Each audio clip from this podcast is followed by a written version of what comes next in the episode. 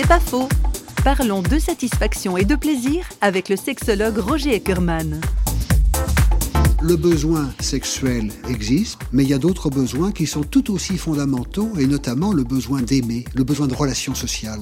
Il y a une espèce de, j'allais dire, des vases communicants. Et vous avez des gens qui vont avoir du plaisir dans le cadre d'une relation sexuelle, mais d'autres vont avoir, ou les mêmes, à un autre moment, vont avoir du plaisir, et un plaisir de même intensité et de même ordre, en entendant de la belle musique, ou en regardant euh, son équipe favorite gagner la Coupe du Monde. Nous vivons des émotions de plaisir, et notre cerveau vit cela de manière aussi intense que le plaisir sexuel. Pour certains, ce sera une, expérience religieuse émotionnelle très forte qui remplacera, ce qui peut expliquer que certains arrivent à l'abstinence. Hein. Vous voyez, il y, a des, vases communicants hein, en ce qui concerne le, le plaisir. C'est pas faux, vous a été proposé par parole.ch.